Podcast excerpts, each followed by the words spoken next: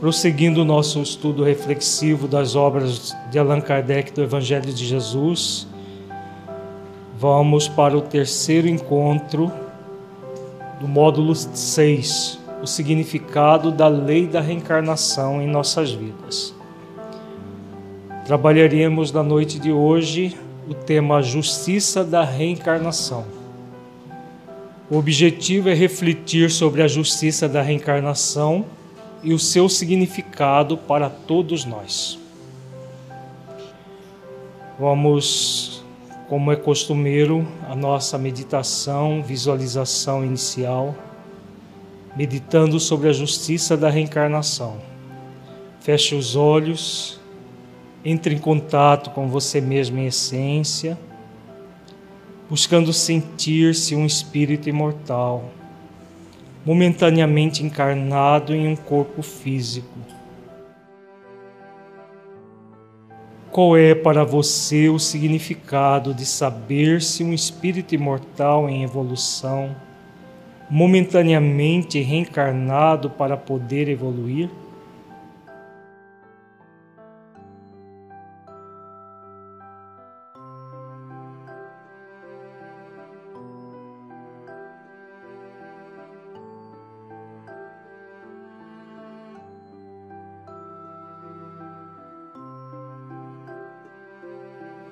Como você sente essa realidade em sua vida?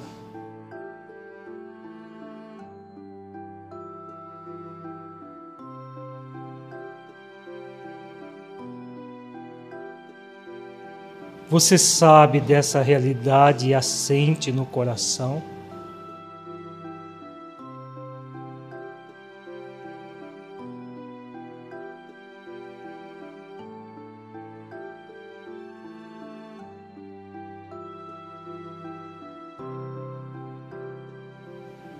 Deixe os seus pensamentos e sentimentos fluírem,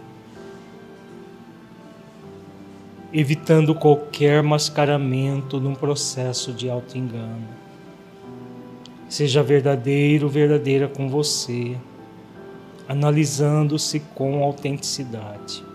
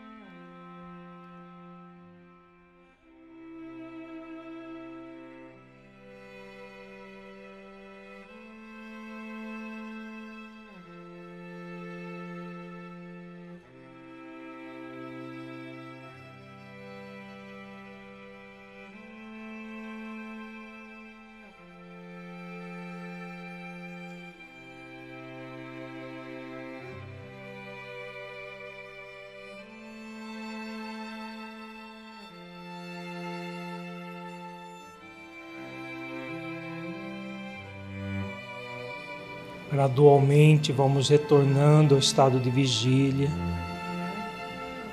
para as reflexões doutrinárias.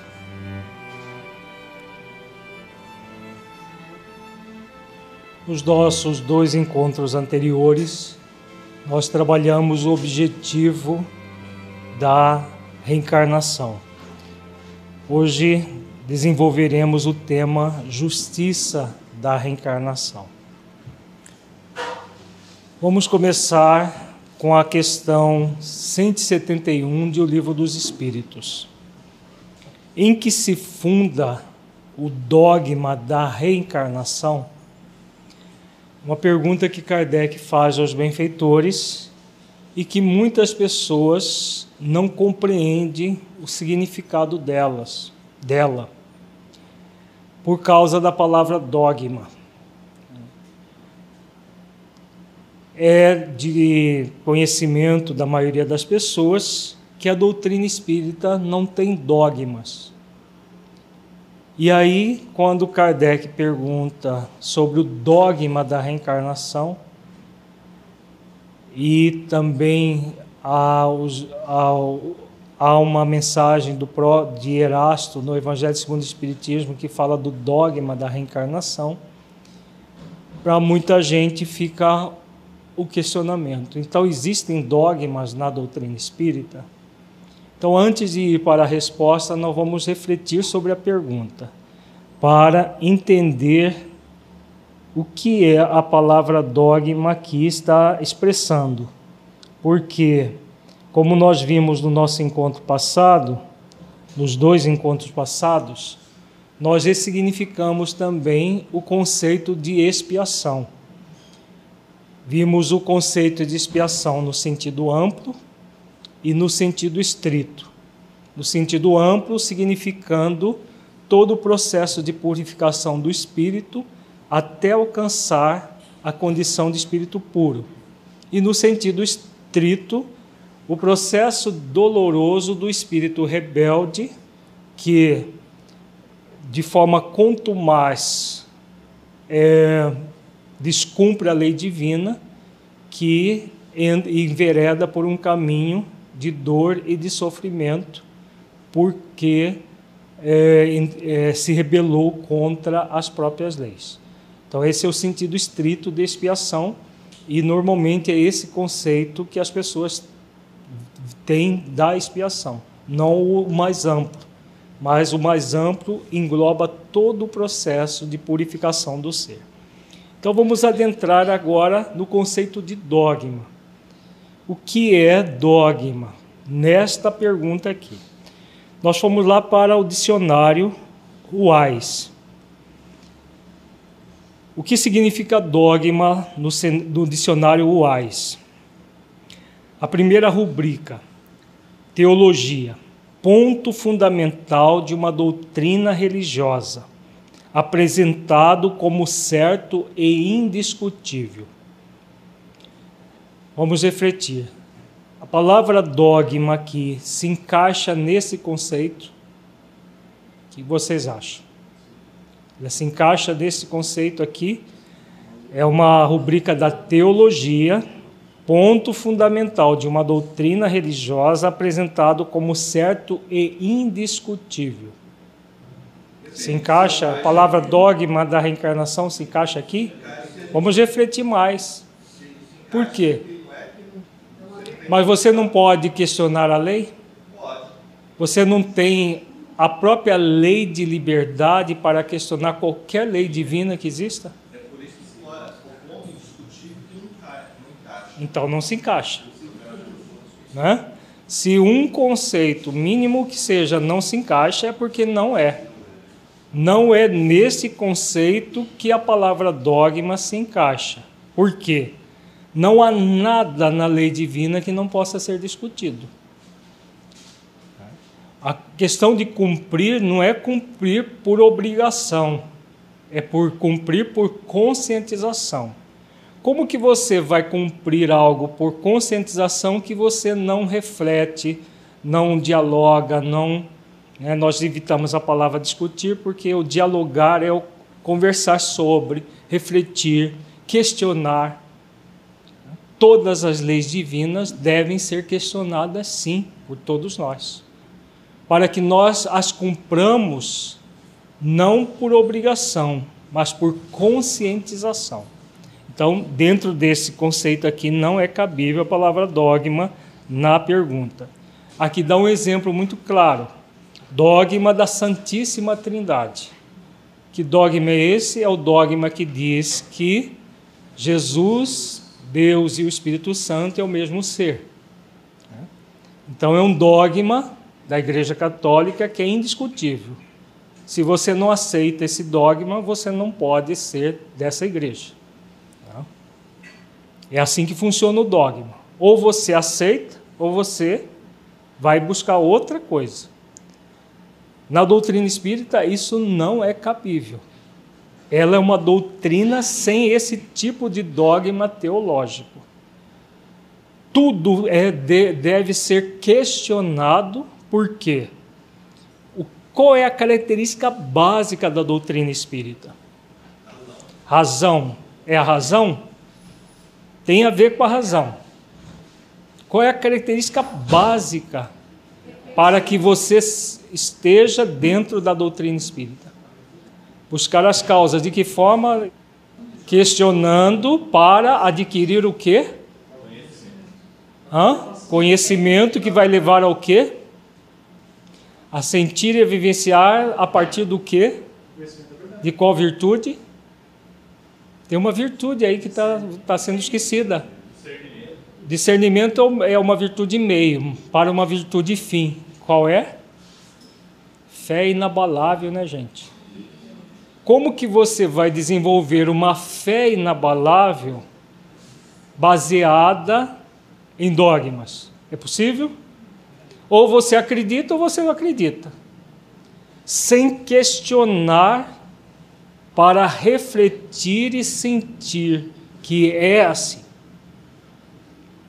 Então, nós estamos refletindo a questão do, do que é uma fé raciocinada, refletida para ser sentida, e aí ela se torna uma fé inabalável, uma fé convicta.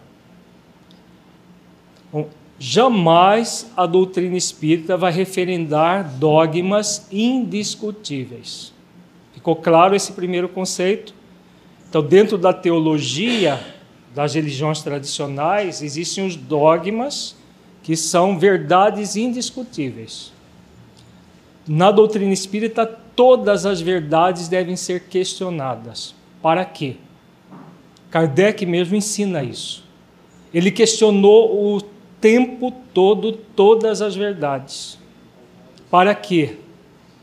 Por que, que Kardec questionou o tempo todo todas as verdades? Ele, pelo raciocínio, ele, ele refletia que tinha algo de verdadeiro ali. Mas ele questionou sistematicamente. Por quê? Para chegar na fé inabalável. Porque a fé inabalável é a fé que você questiona de todas as maneiras e chega à conclusão de que é assim. Não há outra forma melhor de se entender aquilo a não ser dessa forma. Ficou claro? Faz sentido? Então, na primeira rubrica, a palavra dogma não casa. Vamos ver a segunda rubrica do dicionário Ruais. Já é uma derivação por extensão de sentido. O que é derivação por extensão de sentido? Uma palavra tem um sentido, no sentido amplo, aí no sentido estrito, aliás, melhor dizendo, aí ela vai amplificando. É o caso da expiação no sentido estrito e a expiação no sentido amplo que nós estudamos nos nossos encontros passados. No sentido, eh, no, por extensão de sentido, o dicionário diz: qualquer doutrina filosófica, política, etc., de caráter indiscutível. A palavra dogma nessa questão está encaixando aqui se é indiscutível, não casa. Não. Hã? É. Se é uma coisa indiscutível, não é o dogma que Kardec pergunta aqui. Vamos ver a terceira, a terceira definição. Derivação por extensão de sentido também. Princípio estabelecido, opinião firmada, preceito, máxima aqui se encaixa totalmente a palavra dogma.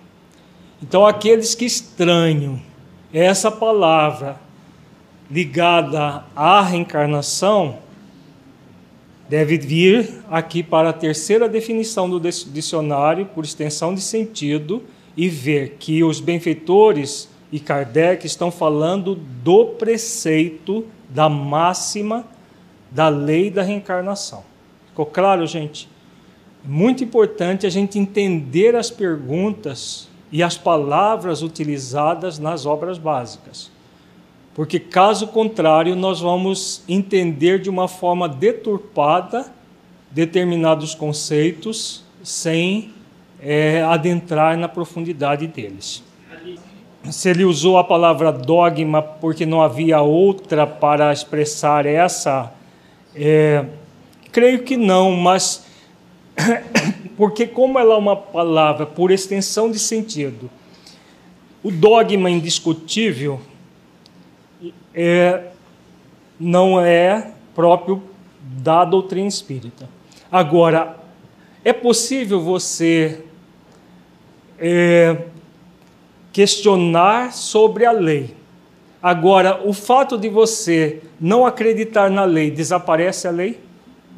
Então, a palavra dogma, quando ela expressa algo que é, é pode ser questionado, sim, mas nunca vai ser abolido, ele é, é cabível nesse aspecto. Então, quando ela, ela é utilizada por extensão de sentido, como um preceito, uma máxima, que sempre vai ser assim, né? é o conceito da reencarnação. Por isso, Kardec e, os, e o Erasto também fala do dogma da reencarnação. Tá? Na mensagem Missão dos Espíritas, Erasto fala do dogma da reencarnação. Com essa definição de um preceito que pode e deve ser questionado para entendermos o preceito, mas ele jamais vai ser abolido como as próprias reflexões que Kardec faz no item 222 do Livro dos Espíritos. Que havia na época, quando a, a ideia da reencarnação foi pregada pelos espíritos superiores, muita gente que não concordou, porque não achava digno dela voltar à Terra para sofrer novamente.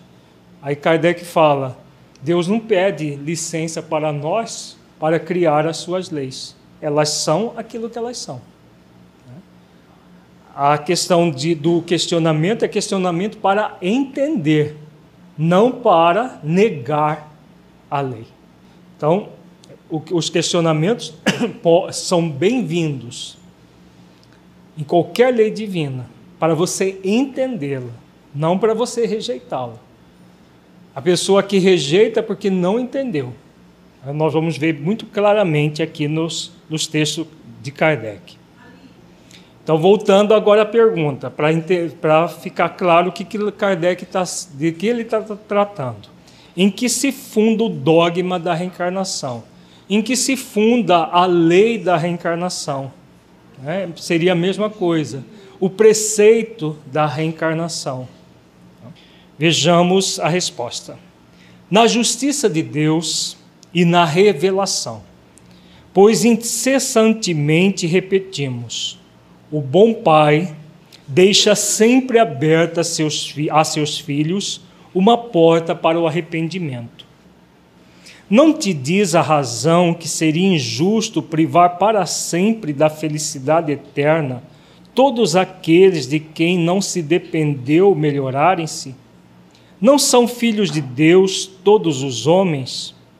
Só entre os egoístas se encontra a iniquidade o ódio implacável e os castigos sem remissão. Então vejamos a definição que os benfeitores dão né, do, do, do de, de, onde se funda o dogma da reencarnação. Tem vários elementos aqui para nós refletirmos. Na justiça de Deus e na revelação. Que revelação é essa que eles, eles estão falando? Da comunicação dos espíritos superiores que revelam as leis divinas, não é? Então eles revelaram o que? Que o bom pai deixa sempre aberta a seus filhos uma porta para o arrependimento. Quem é que, que ensinou isso? Quem é que trouxe essa revelação?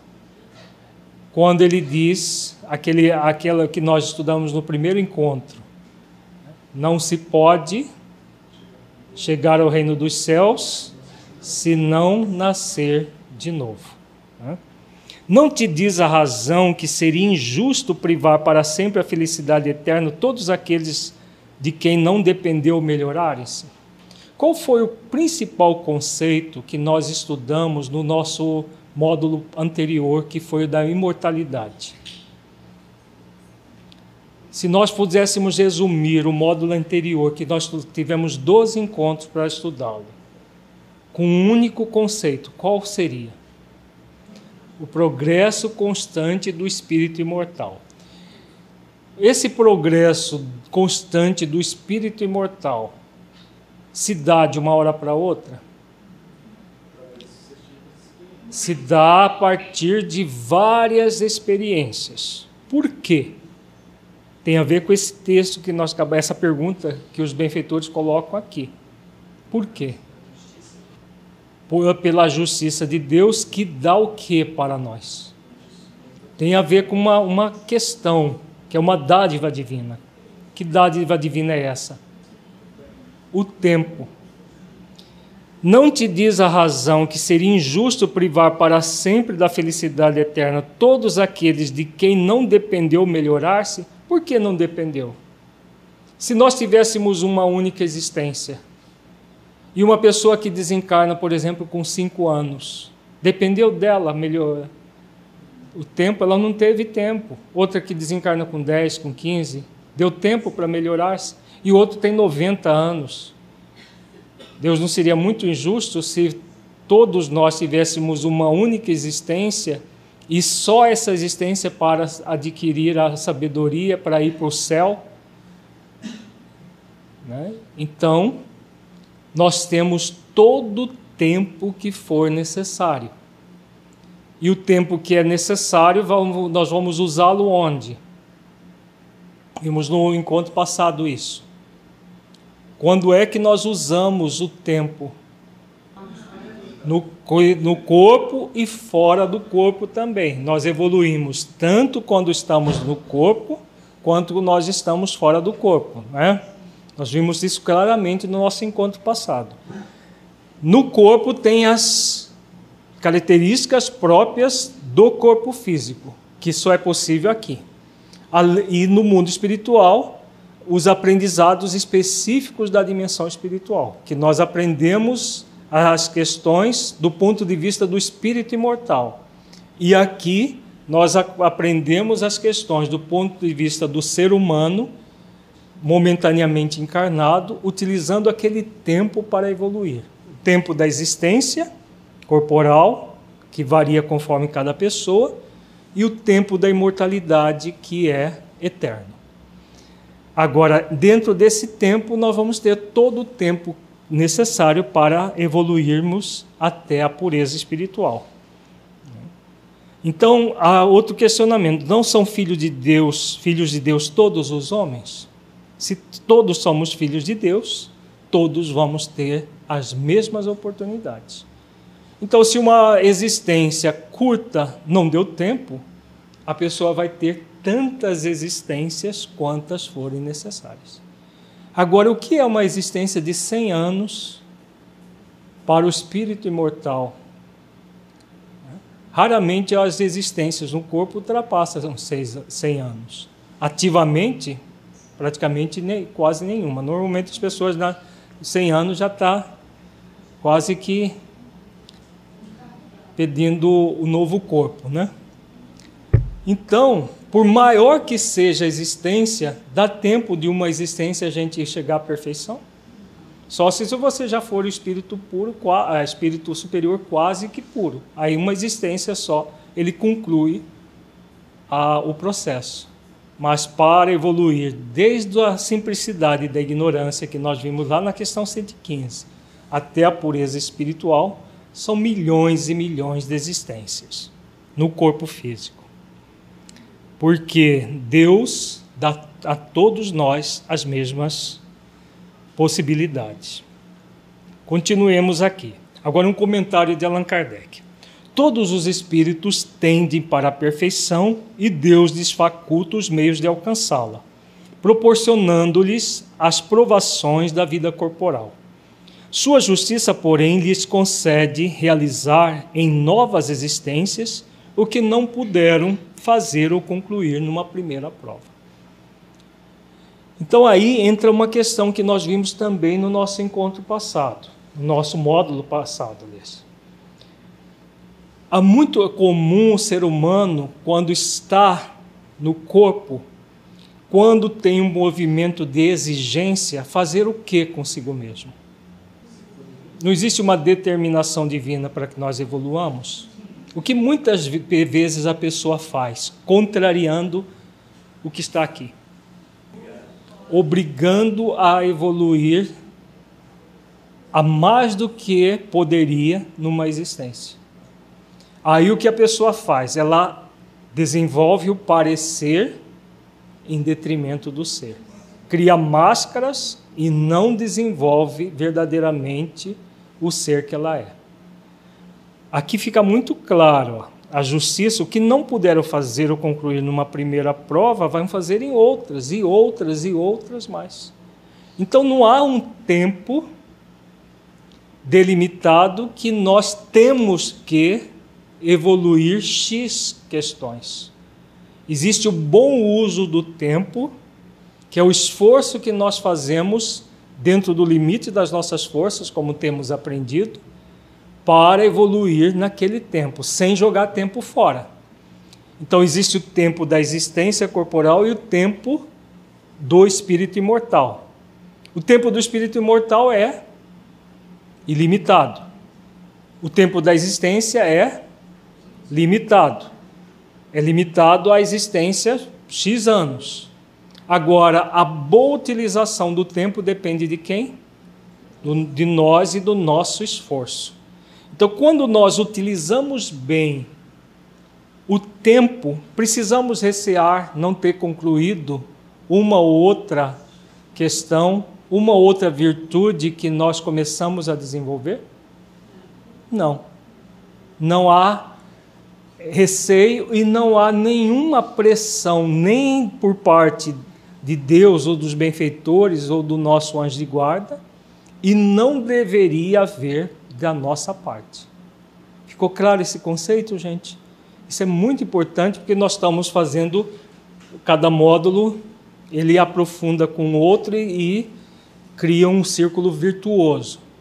No módulo anterior nós estudamos imortalidade. Neste nós estamos estudando reencarnação. No próximo nós vamos estudar desencarnação. Todo o processo do espírito imortal nascer e renascer, desencarnar e tornar a renascer quantas vezes for necessário. Agora, o conceito básico no estudo reflexivo é sempre trazer o que significa isso na nossa vida. Por que, que é importante saber que a reencarnação está dentro da justiça divina como um processo de nos trazer de volta o corpo para quê? Para evoluirmos e crescermos.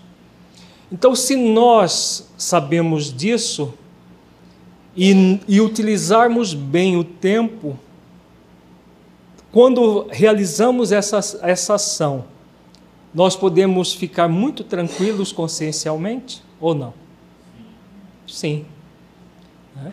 Então, essa tranquilidade consciencial, que é a, a serenidade consciencial que Jesus fala no descanso para a alma, no versículo 29 de Mateus capítulo 11 é exatamente esse movimento do espírito consciente, fazendo esforços a cada existência para realizar o bem no limite das forças, no limite, nunca além das forças, nem aquém das forças. Questão 642, que já estudamos várias vezes. Então, o limite das forças é aquilo que eu posso, não além daquilo que eu posso. E aquilo que eu não pude, o que, que, eu vou, que vai acontecer comigo? Eu vou voltar e concluir numa outra. E se não concluir nessa outra? Vou voltar quantas vezes forem necessárias até concluir. Em se tratando do exercício para desenvolver virtudes, cumprindo as leis divinas, nós vamos ter quantas oportunidades forem necessárias. E quando nós malbaratamos o tempo, o que, que vai acontecer? Vamos supor que você negligencia e não aproveita uma determinada existência para realizar, para fazer esforço de desenvolvimento das virtudes. Pela lei de responsabilidade, o mau uso do livre-arbítrio vai acionar qual lei? De causa e efeito. E aí vem o quê?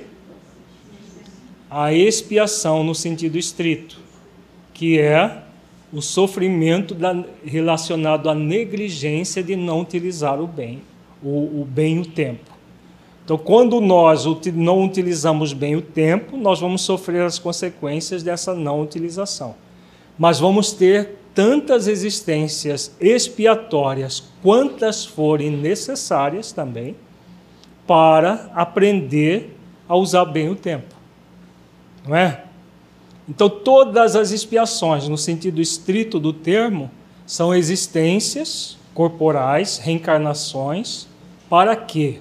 De, no, no sentido mais profundo, para que nós aprendamos a utilizar bem o tempo do espírito imortal, que em cada existência tem um tempo para realizar o bem no limite das forças, não para jogar fora. Né? Perder o tempo que é uma dádiva divina. Então, o tempo é uma dádiva divina que é sagrado para bem utilizar, não para jogar fora. Uma, uma reflexão aqui na frente é a visão do karma do oriental. A visão do karma do oriental é, tem uma visão punitiva. E a visão da lei de causa e efeito, que tem o mesmo sentido de karma, da doutrina espírita, não é, aliás, o que é realmente, não é só na doutrina espírita, mas o que é a verdade, é que essa lei não é punitiva, ela é educativa ou reeducativa. Né? Então, primeiro, a causa vai nos chamar às provações. A lei de causa e efeito vem a provação para que nós nos eduquemos. Se o espírito se rebela, utiliza mal a sua reencarnação, o que, que vai acontecer? Ele entra na reeducação a reeducação vai ser dolorosa, porque ele usou mal o tempo e aí, ao utilizar mal o tempo e, e gerar o mal por aquele mau uso, ele vai entrar no processo expiatório que será doloroso, que vai é, já não mais convidar amorosamente, mas convidar dolorosamente a superar o problema. Então, o karma ele nunca é um processo negativo. Ele é educativo ou reeducativo. Aquilo que a gente chama de negativo é o doloroso, mas é por falta de percepção né? e de percepção global do processo. Continuemos aqui com Kardec. Não obraria Deus com equidade, nem de acordo com a sua bondade se condenasse para sempre os, os que talvez hajam encontrado, oriundos do próprio meio onde foram colocados e alheios à vontade que os animava, obstáculos ao seu melhoramento. Se a sorte do homem se fixasse irrevogavelmente depois da morte, não seria uma única a balança em que Deus pesa as ações de todas as criaturas, e não haveria imparcialidade no tratamento que a todos dispensa, a todas dispensa. Então a característica que é um atributo divino inalienável é a, a equidade. Porque ele é soberanamente justo e bom. Então, como ele é soberanamente justo e bom, ele vai tratar todas as criaturas de maneira igual. Lei de igualdade. Se uma pessoa somente no universo fosse privilegiada, Deus já não seria equânime. Então, por, pela equanimidade divina, todos vão ter as mesmas, eh, os mesmos benefícios. O que vai variar não é a equanimidade divina, é o bom uso ou não dessa equanimidade. Se entra nessa questão a frase uma boa ação cobre uma multidão de pecados, o amor cobre uma multidão de pecados, né? não é propriamente uma boa ação, uma boa ação amorosa, sim. Por que, que o amor ele é tão singular que cobre uma multidão de pecados? A pessoa, ao aprender pela dor que o erro, né? pecado é um erro, o erro traz de volta dor, é, traz o resultado dos, do, do próprio erro praticado em forma de dor.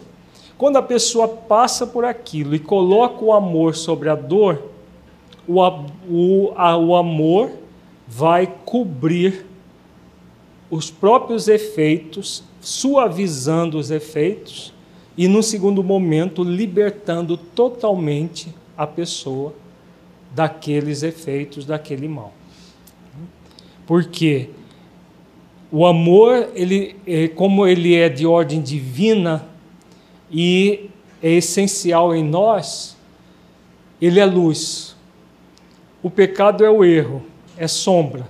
Se você projeta a luz sobre a sombra, o que vai acontecer? Não dilui a sombra? Então o amor cobre, cobre no sentido de dilui a sombra. Jesus disse isso para Maria de Magdala. Mulher, os teus pecados lhe são perdoados porque muito amou. Não foi o que ele disse? Então, por que o amor perdoa, o amor cobre os pecados? Exatamente porque é a energia que transmuta a, o próprio erro do ser humano.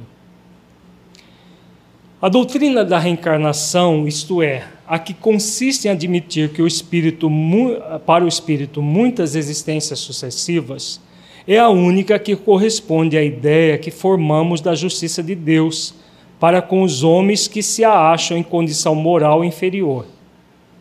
A única que pode explicar o futuro e firmar as nossas esperanças, pois que nos oferece os meios de resgatarmos os nossos erros por novas provações. A razão nola indica e os espíritos a ensinam. Então, aqui faz um resumo de tudo que nós vimos. Então, cada existência, nós vamos ser convidados a resgatar os nossos erros por novas provações, pelos próprios processos expiatórios, para que nós possamos extrair a pureza, trabalhando em função da superação dos problemas criados. O homem que tem consciência da sua inferioridade aure consoladora esperança na doutrina da reencarnação. Se crê na justiça de Deus, não pode contar que venha achar-se para sempre em pé de igualdade com os que mais fizeram do que ele. Sustém-no, porém, e lhe reanima a coragem a ideia de que aquela inferioridade não o deserda eternamente do supremo bem e que, mediante novos esforços, dado-lhe será conquistá-lo. Então, aquilo que nós falamos agora há pouco. Se a pessoa não utiliza bem o tempo e por isso entra nos mecanismos expiatórios dolorosos né, e se esforça a partir da dor da expiação ela se esforça e ela extrai a pureza, o que vai acontecer? Ela galga novos valores. E qual é a lei que está relacionada a essas questões? Existe uma lei, claro, existe a lei de amor, justiça e caridade, lei de causa e efeito, que estão sempre ligadas a tudo. Mas qual é a lei que gera tudo o que Kardec acabou de dizer aqui? que propicia tudo isso. É uma lei que nós devemos sempre lembrar dela, principalmente aqueles de nós que estamos focados no erro e nas culpas relacionadas aos erros. Lei de misericórdia, exatamente. É a misericórdia divina que vai sempre reerguer aquele que errou. O que errou e malbaratou o tempo, ele não vai ser degradado por isso, nem vai ser é, é, acusado ou vai ser punido por isso. Ele vai ser convidado a se reeducar pela dor.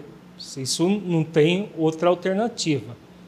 Mas a misericórdia divina vai estar sempre trazendo de volta a carne aquele que errou na carne, quantas vezes forem necessárias. Qual é o pior crime que um ser humano pode cometer, gente? O suicídio. Por quê? Porque é o maior ato de desamor que um ser humano pode praticar. Por isso que é o suicídio. Ele é o maior ato de é, descumprimento da lei de amor, justiça e caridade. Porque qual é a base da dimensão amor da lei maior? Qual é a base de tudo? Já vimos aqui várias vezes. Qual é a base de tudo? É um preceito evangélico. O amor a si mesmo. E quando a pessoa se mata, o que, que ela está fazendo? Um ato de profundo desamor por si mesmo. Então, por isso é o maior crime. Uma pessoa que comete esse crime, o que faz com ela a lei de misericórdia? proficia uma nova existência para que ela possa aprender. Claro, vai passar porque a lei de misericórdia supera a lei de causa e efeito? Ou ela suaviza a lei de causa e efeito? Ela suaviza a lei de causa e efeito, mas ela não tem como fazer com que a lei de causa e efeito não haja. A, o, a dor virá para o suicida, para que ele aprenda dolorosamente aquilo que não se propôs a aprender amorosamente. Então, é aquilo que é, Kardec diz aqui: não deserda eternamente do supremo bem. Então, quantas vezes forem necessárias, o espírito vai passar pelas experiências que a lei de misericórdia vai resgatá-lo e trazê-lo de volta. Mesmo aquelas, aquelas encarnações dolorosíssimas, em que o espírito nasce cego, surdo, mudo, é, com deficiência mental, é a lei da misericórdia, em conjunto com a lei de causa e efeito, resgatando o espírito, protegendo-o dele mesmo. Porque ele foi criado para o supremo bem e nunca para ficar sofrendo irremissivelmente. Quem é que, ao cabo da sua carreira, não deplora haver tão tarde ganho uma experiência de que já não mais pode tirar proveito? Entretanto, essa experiência tardia não fica perdida. O espírito a utilizará em nova existência. Então, até nas questões materiais, se você aprende algo no final da sua existência, esse, esse aprendizado não é inútil. Você poderá trazê-lo já de forma inata numa próxima existência. Como as ideias inatas explicam, se explicam dessa forma. Mas mais para frente nós vamos estudar como que se dá isso do, no mecanismo da reencarnação. Porque existe uma outra lei ligada à reencarnação, que qual, qual é essa lei? Que nós vamos estudar aqui também? A lei do esquecimento. A lei do esquecimento está intimamente ligada à lei da reencarnação. Agora, o esquecimento nunca é total, porque a pessoa vai renascer com ideias inatas. De onde surgem essas ideias inatas? Das experiências anteriores. Nós vamos ver isso mais para frente faz um questionamento aqui se essa questão do, do aproveitamento do tempo tem a ver com as experiências adquiridas e a utilização total do tempo, sim. No primeiro momento, o espírito, muitas vezes, por negligência ou inexperiência, ele, ele acaba utilizando mal o tempo.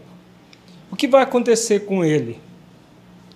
Ele vai reencarnar já com algumas limitações pelo mau uso do tempo, não vai? Pelo processo expiatório da, do, do mau uso do tempo. Aí aquilo que as facilidades que ele teve numa existência, ele poderá já não ter numa próxima existência. Quando ele passa pelas limitações, o que, que ele está sendo convidado a aprender naquela encarnação? A valorizar o tempo.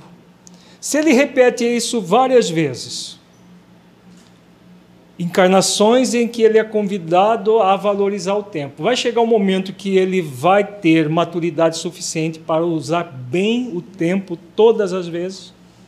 Né? Então chega um momento que o espírito chega no nível de maturidade do senso moral que ele vai utilizar todo o tempo no limite das suas forças.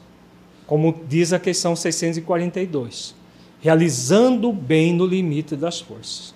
Porque ele amadurece e aí ele passa a ver que o tempo é uma dádiva divina, mas que é muito preciosa essa dádiva. A gente não vê na nossa sociedade as pessoas jogando fora tempos preciosos, o tempo. Né? Tem até um ditado que diz: se você quiser conhecer uma pessoa bem, veja como ela utiliza o tempo do fim de semana. Aí você vai conhecer essa pessoa muito bem. Né? A pessoa é imatura, ela nós vimos que um dos recursos, um dos benefícios da reencarnação, qual é? Nós vimos no primeiro, no primeiro encontro. Um dos grandes benefícios da reencarnação. No primeiro e no anterior nós vimos isso. Para o espírito ainda indolente, qual é o grande benefício? Que só é possível no corpo. O trabalho para sobreviver, não é? O espírito ainda é, indolente, ele só faz esforços porque se ele não fizer esforço, ele não sobrevive. Ele vai morrer de fome, ele vai passar necessidade de moradia, de, de todas as questões próprias no mundo físico. Então, isso acontece para o espírito ainda inexperiente. Então, como que um espírito desse passa o fim de semana?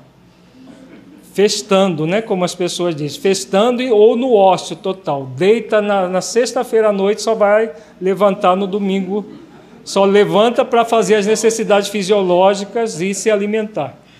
Porque se pudesse, ele faria isso sete, os dez, sete dias da semana. Mas como ele não pode, porque não quer morrer de fome, ele usa o fim de semana, o tempo livre para fazer isso. O que acontece para um espírito maduro? Onde nós passamos esses fins de semana, nós espíritas, normalmente? Seminários de espiritizar, fazendo, fazendo atendimento fraterno, fazendo, indo para a periferia, né? Porque já aprendemos que devemos utilizar bem o tempo, né? porque já malbaratamos muitas vezes o tempo. Né?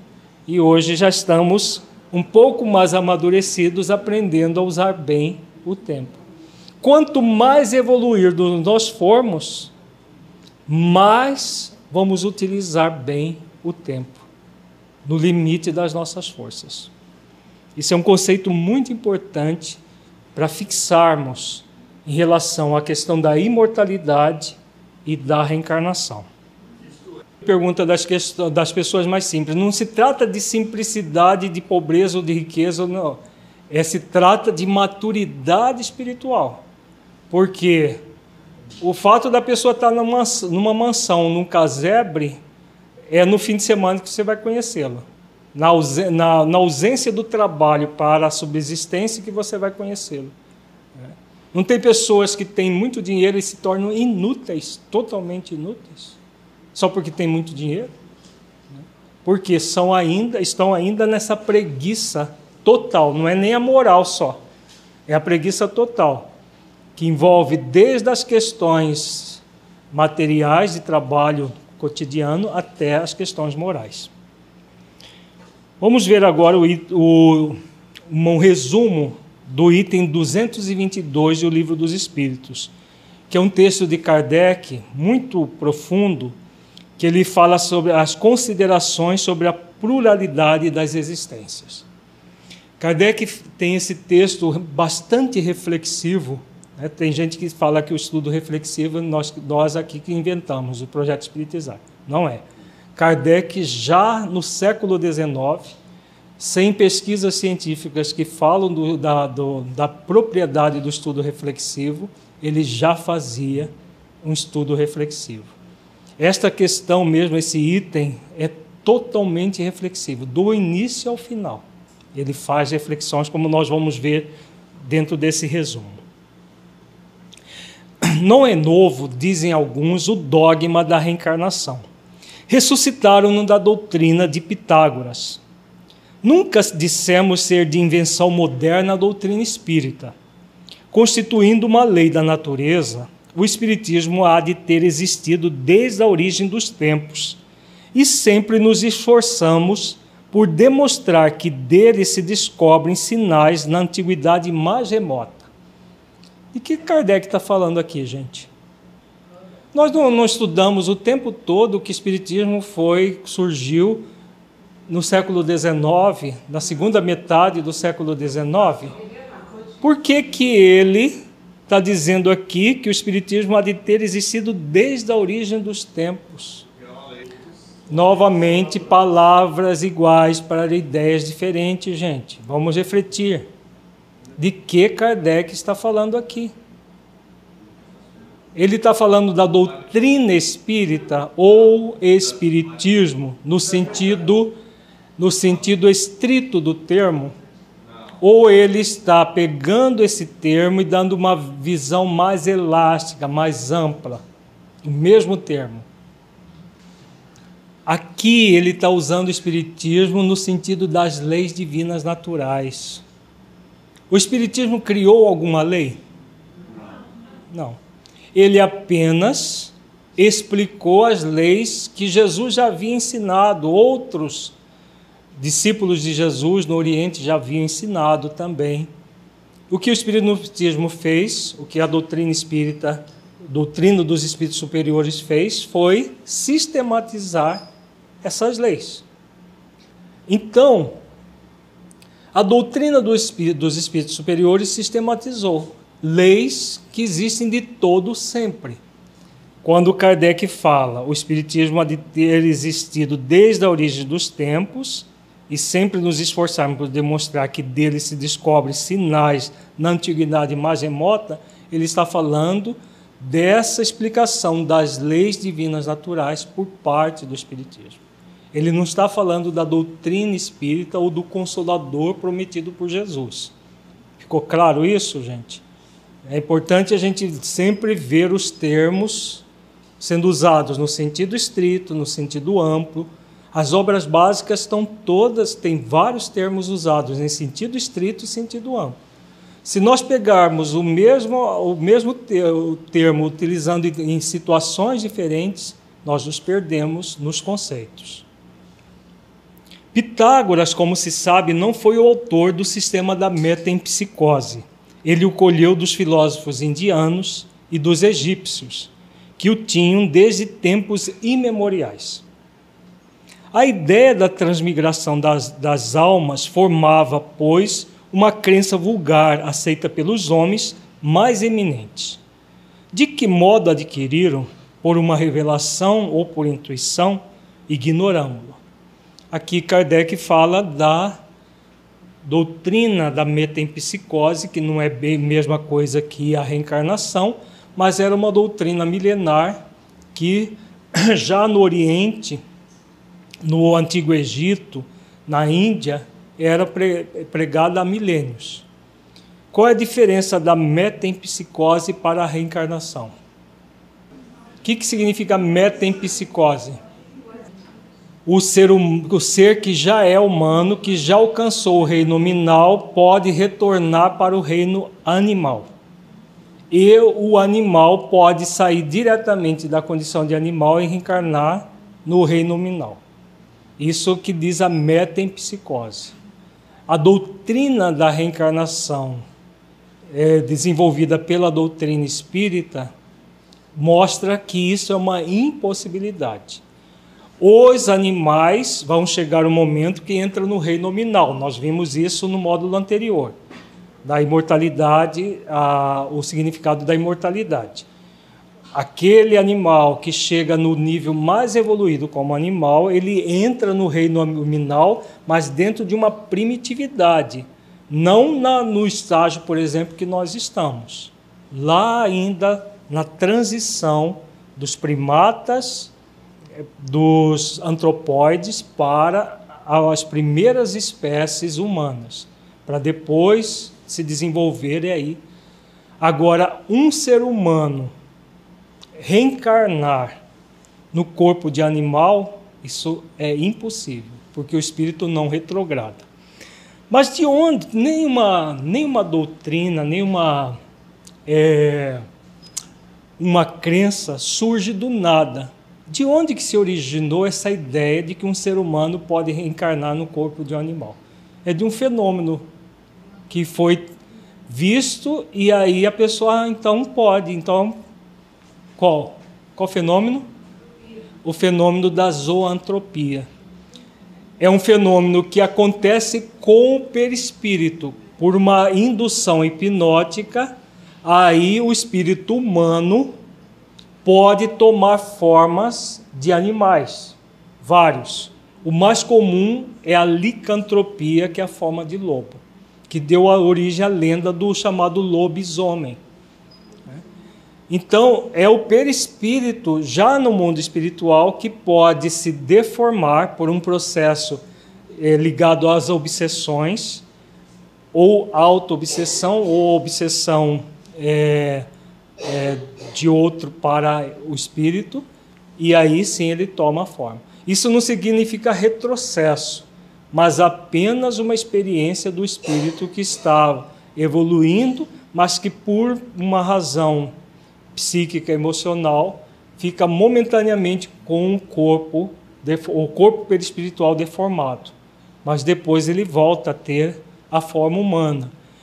Mas o espírito, na essência, não se modifica. Ele continua sendo um espírito já na condição humana.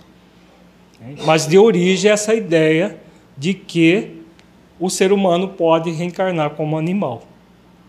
Seja, porém, como for, o que não padece dúvida é que uma ideia não atravessa séculos e séculos, nem consegue impor-se a inteligências de escola se não contiver algo de sério. Assim, a ancianidade dessa doutrina, em vez de ser uma objeção, seria prova a seu favor. Contudo, entre a metempsicose dos antigos e a moderna doutrina da reencarnação, há, como também se sabe, profunda diferença assinalada pelo fato de os espíritos rejeitarem de maneira absoluta a transmigração, a transmigração da alma do homem para os animais e reciprocamente. Portanto, ensinando o dogma da pluralidade das existências corporais, os espíritos renovam uma doutrina que teve origem nas primeiras idades do mundo e que se conservou no íntimo de muitas pessoas até aos nossos dias. Simplesmente eles a apresentam de um ponto de vista mais racional, mais acorde com as leis progressivas da natureza e mais de conformidade com a sabedoria do Criador, despindo-a de todos os acessórios da superstição. Então, no Oriente, ainda até hoje, os povos, por exemplo, os tibetanos, acreditam que o ser humano pode voltar em corpos de animais inclusive até de animais bem ainda inferiores, no corpo de uma minhoca, de um verme, né? um rato. Na Índia tem muitas seitas que adoram os animais porque eles acham que são reencarnação de, de, de espíritos mais puros e tudo mais. Circunstância digna de nota é que não só nesse livro os espíritos a ensinaram no decurso dos últimos tempos, já antes da publicação, numerosas comunicações da mesma natureza se obtiveram em vários países, multiplicando-se depois consideravelmente. De que Kardec acabou de falar aqui? A universalidade dos ensinos dos espíritos.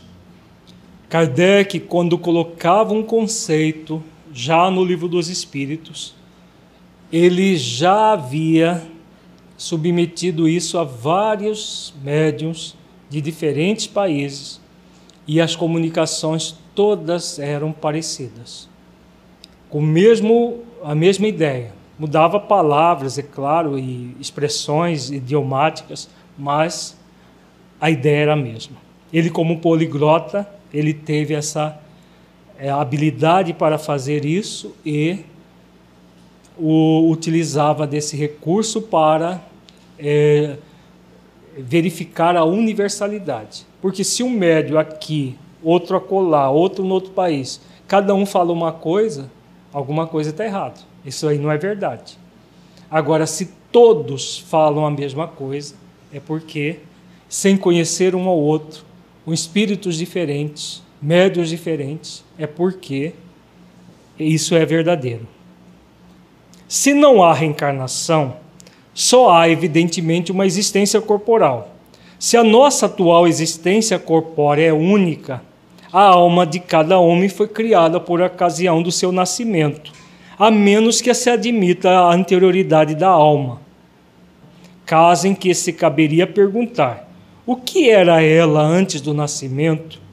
E se o estado em que se achava não constituía uma existência sob forma qualquer? Não há meio termo. Ou a alma existia, ou não existia antes do corpo. Muito lógica a reflexão que Kardec faz aqui, né? Ou ela existia ou não existia. Então, então vamos. Agora Kardec vai começar uma série de reflexões que só é possível chegar a uma única conclusão sobre a reencarnação. Agora vamos entender o pensamento kardeciano. Muito importante que a gente mergulhe no pensamento kardeciano, que é um pensamento profundamente reflexivo, para entender o método reflexivo para gerar essa fé inabalável que nós falávamos agora há pouco. Então ele parte do pressuposto de que existe o espírito. Aqui já está definida a questão de que nós somos seres espirituais né? Não, já não é a pessoa materialista. No texto anterior, ele fala da pessoa que não acredita no espírito, então, quando não acredita, não, não, não, não vê as evidências de que o espírito existe, não é para essas pessoas esse texto. É para as pessoas que já sabem e sentem a evidência do espírito. Então, uma vez já resolvida essa questão de que somos espíritos imortais, tá? ou o espírito já existia antes da vida do corpo, ou não existia. Vamos continuar aqui. Se existia, qual a sua situação? Tinha ou não consciência de si mesmo? Se não tinha, é quase como se não existisse. Havendo um espírito sem consciência, o que é esse ser? Não existe, na verdade. O que nos gera a existência, o que nos, nos dá consciência da existência é exatamente a consciência. Se tinha individualidade, era progressiva ou estacionária? Também é outra questão que é importante refletir. Aquele espírito estava progredindo ou ele estava estacionado? Num e no outro caso, a que grau chegar ao tomar o corpo? Admitindo de acordo com a crença vulgar de que a alma nasce com o corpo, ou que venha a ser o mesmo que antes de encarnar só dispõe de faculdades negativas, perguntamos. Então a crença é, tradicional é de que Deus cria a alma na hora do nascimento do corpo, na hora da concepção. Varia conforme a crença da, da, de determinadas religiões. Tá. Se criou na hora do corpo, né, Vamos ver as perguntas que Kardec faz aqui, para refletir mais ainda.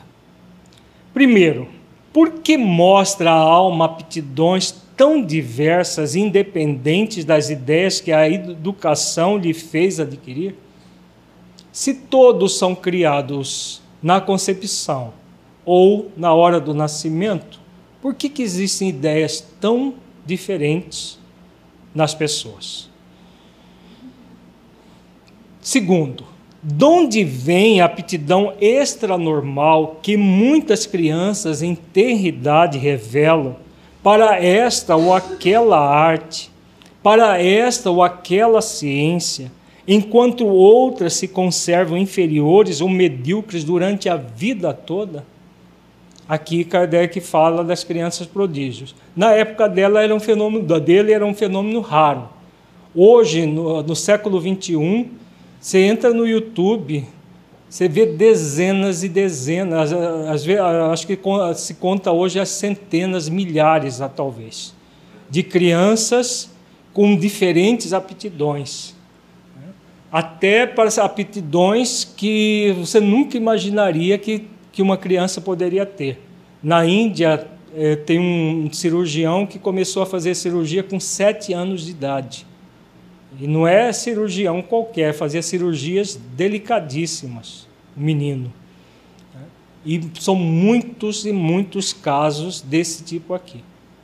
Se todos foram criados na hora da concepção ou do nascimento, que Deus é esse que cria um com aptidões e outro sem aptidão nenhuma? Né? Vejamos que não, é, não dá para responder essa pergunta sem nós questionarmos Deus. Donde em uns as ideias inatas ou intuitivas que noutros não existem? Aqui as ideias inatas que nós estávamos falando agora há pouco. O que é ideia inata? A pessoa já nasce com ela. Tem gente que sabe cozinhar, nunca aprendeu a cozinhar. Outra que sabe costurar e nunca aprendeu a costurar. Outras que sabem outras questões, línguas, outros sabem, por exemplo, marcenaria, sem nunca ter aprendido. De onde que vêm essas ideias inatas ou intuitivas? Né? Se elas são é, almas, vamos dizer assim, zero quilômetro. Né? Se a alma zero quilômetro, como que pode ter experiências diferentes, é, ideias, né? E outras que são bem chucrazinha, né? Que não sabe nada, mal sabe aquilo que ela aprende com muito esforço naquela existência. Donde em certas crianças o instinto precoce que revela para os vícios ou para as virtudes, os sentimentos inatos de dignidade ou de baixeza, contra, contra, contrastando com o meio em que elas nasceram. Então a gente vê também no, no aspecto moral, não apenas nos aspectos de habilidade, vícios e virtudes. Crianças determinadas assim, já com uma, uma um, um, virtudes bem proeminentes, enquanto que outras, até animais, elas torturam tortura um gato, cachorro e se brincar, tortura até outras crianças, se deixarem. Algumas pessoas falam que é o meio, mas muitas vezes no meio de pessoas virtuosas tem crianças viciosas e no meio de pessoas de pais às vezes viciosos, crianças profundamente virtuosas. Destoando totalmente do meio. Porque abstraindo-se da educação, uns homens são mais adiantados do que outros. Porque há selvagens e homens civilizados. Se tornardes de um menino otentote, recém-nascido, e o educardes em nossos melhores liceus, fareis dele algum dia um Laplace ou um Newton? O tentote é aquele povo primitivo da Oceania, da África, né? Então, são os povos primitivos. Se a gente pega um, um menino desses povos primitivos e leva para a Europa, para, no caso aqui da época de Kardec, põe nas melhores escolas, será que ele vai se tornar um cientista? Só se for um espírito missionário nascido naquele povo. Senão, não vai ter como isso acontecer. Qual a filosofia ou a teosofia capaz de resolver esses problemas? Vejamos que essa pergunta de Kardec é muito profunda. Né? Se todos esses questionamentos, com base na equanimidade divina, todas as religiões pregam que Deus é o quê? Todas, sem exceção, pregam a mesma coisa. Que Deus é o quê? que é justo, bom, misericordioso. Agora, como que elas explicam Deus justo, bom, misericordioso, criando situações diferentes para espíritos com a mesma, por exemplo, uma criança nasce no mesmo dia que outra e uma tem um, uma determinada índole e outra tem outra. Às vezes até gêmeos idênticos, um de um jeito, outro do outro. É, vejamos que essa, as religiões que pregam a unicidade das existências, elas nem, se, nem questionam. É dogma, é e pronto. Porque se questionar, o dogma acaba. Faz sentido? O dogma imediatamente acaba se houver questionamento. Por isso que ele fala da filosofia ou teosofia que, que prega a unicidade da existência, ela não subsiste aos questionamentos. Fala de, de, de caso de, de gêmeos que são diferentes e as pessoas falam que o pai ou a mãe lidou de forma diferente com, com eles. Na verdade, é aquela ideia de que é o meio que faz o ser humano. Mas não está se questionando a questão de educação, não, aqui. Está se questionando questões inatas. Às vezes, o mesmo gêmeo, uh, gêmeos idênticos, na mesma família, com a mesma educação, um é, tem uma propensão a uma determinada coisa que o outro não tem. Né? E que é inexplicável do ponto de vista da unicidade das existências. É fora de dúvida que ou as almas são iguais ao nascerem ou são desiguais. Se são iguais, por que entre elas tão grande diversidade de aptidões? Então são milhões e milhões de pessoas, cada um com aptidões diferentes. Por que, que Deus criaria pessoas com aptidões diferentes se são todos filhos dele, saídos do mesmo amor? Dir-se-á que isso depende do organismo. Mas então achamos-nos em presença da mais monstruosa e imoral das doutrinas. O homem seria simples máquina, joguete da matéria. Deixaria de ter a responsabilidade de seus atos, pois que poderia atribuir tudo às suas imperfeições físicas. Então, aqueles que falam que a unicidade da existência que só existe uma única vida, eles jogam tudo no corpo. Não, o cérebro dele é diferente. Já até Einstein, eles fizeram uma autópsia de Einstein, pesaram o cérebro dele, fizeram todos os estudos e, e demonstraram que era igual de todo mundo. Não era um cérebrão grandão. Porque, porque imagina, se a pessoa fosse inteligente, tivesse uma cabeça, tinha que ter uma cabeça desse tamanho para ter o cérebro inteligente não é o corpo. Por isso que Kardec fala da mais monstruosa e moral das doutrinas, porque uma Deus atribuir ao corpo aquilo que, que é próprio do espírito. Continuemos. Se as almas são desiguais, é que Deus as criou assim. Muito claro, muito lógica. Deus criou as almas assim.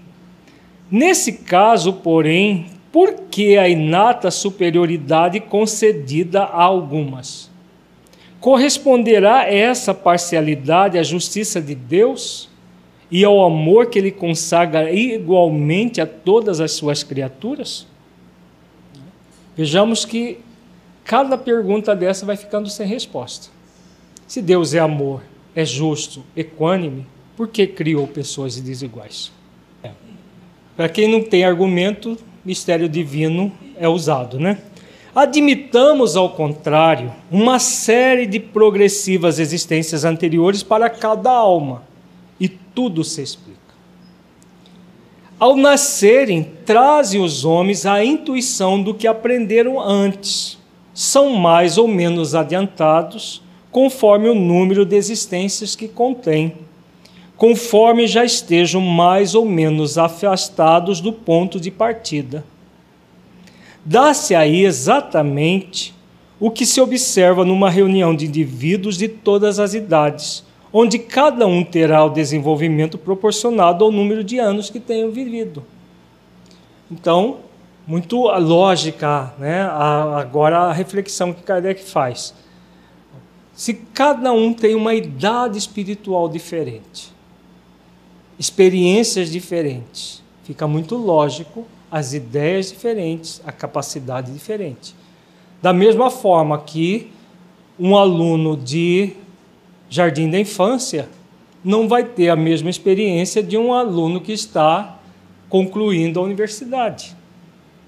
As idades são diferentes, as experiências são diferentes. As existências sucessivas serão para a vida da alma o que os anos são para o do corpo. Reuni em certo dia um milheiro de indivíduos, de 1 a 80 anos. Suponde que um véu encubra todos os dias precedentes ao que os reunistes, e que, em consequência, acreditais que todos nasceram na mesma ocasião.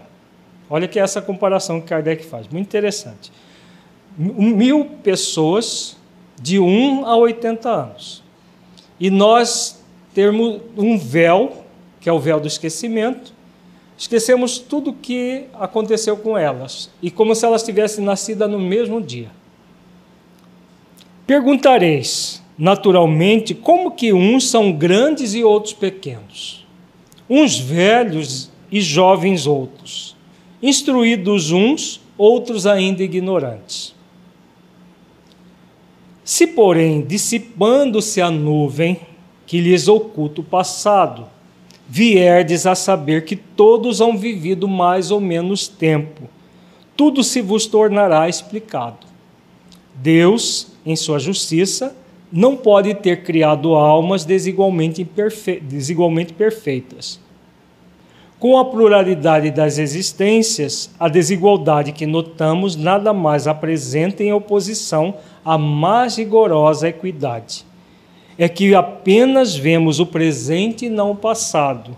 A este raciocínio serve de base algum sistema, alguma suposição gratuita? Não.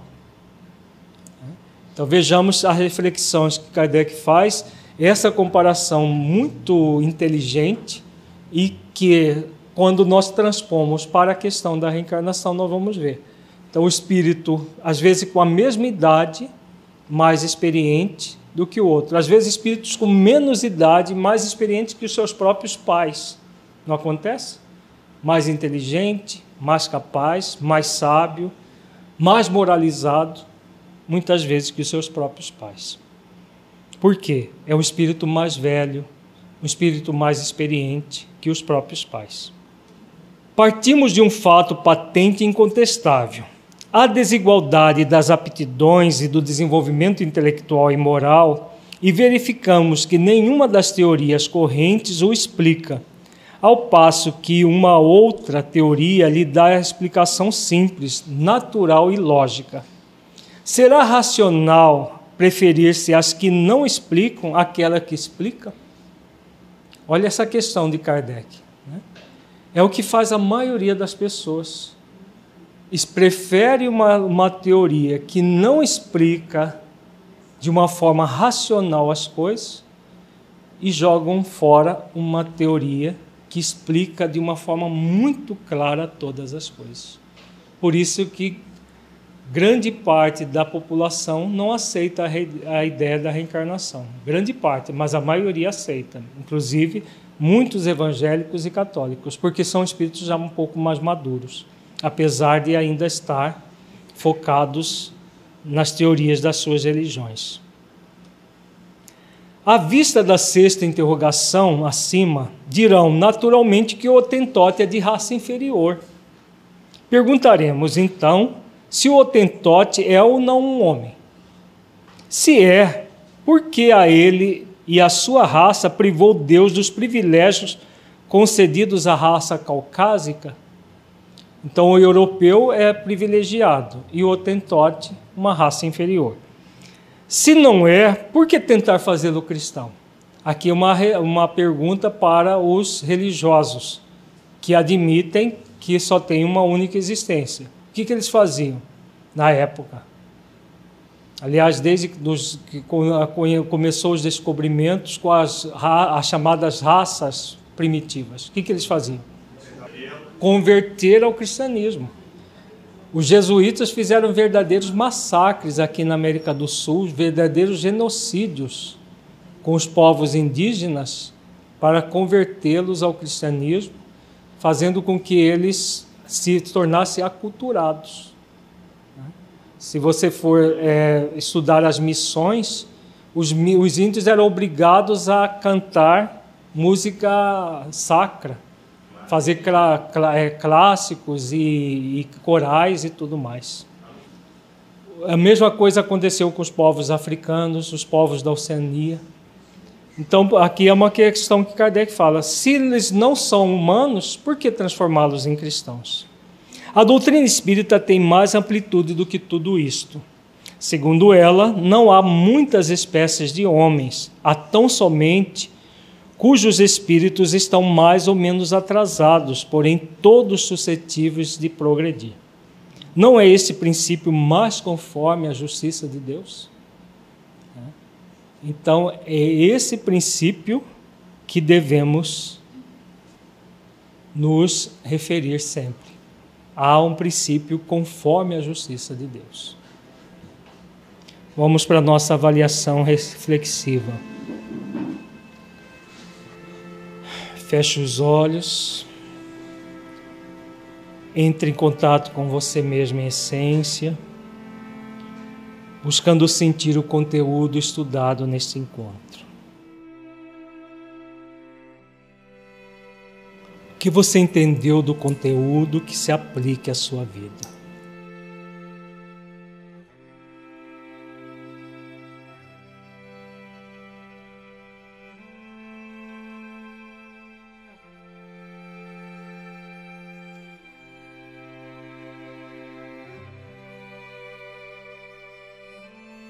Conteúdo estudado mudou a forma como você entende a justiça da reencarnação? Caso positivo, que mudança foi essa?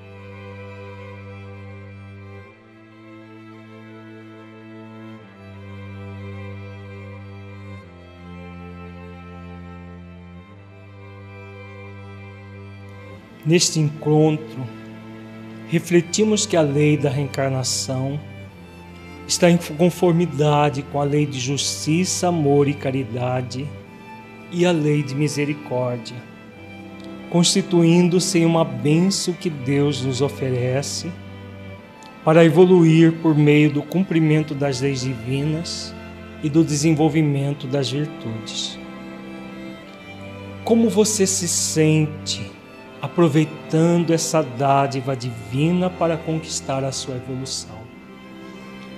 Você tem feito bom uso do seu tempo reencarnatório, das, das oportunidades que a vida lhe oferece ao longo do tempo desta existência?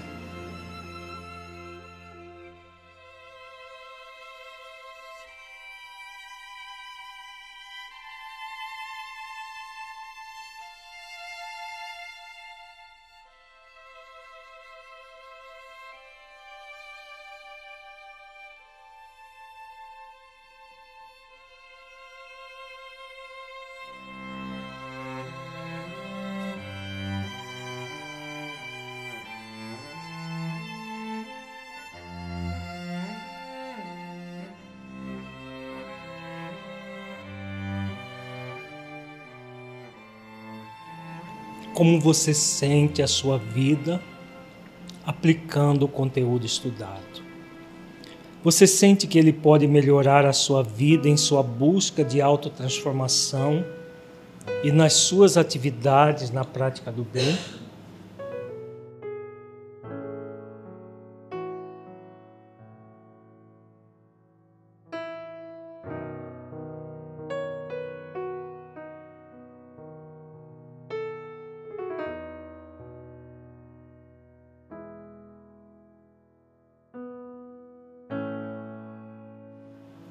Sinta-se agora um espírito imortal que traz em si mesmo a determinação divina de evoluir até a perfeição relativa, pelo conhecimento pleno e cumprimento das leis divinas, pela prática das virtudes e pela busca da unidade com Deus. Mergulhe profundamente nessa verdade espiritual.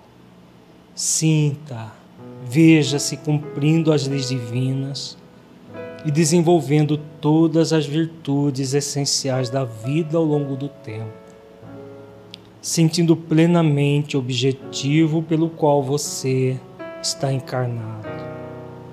Dádiva para que você conquiste a perfeição. Visualize-se nessa condição daquele, daquela que está utilizando o tempo, realizando esforços no limite de suas forças, para bem utilizar a sua reencarnação.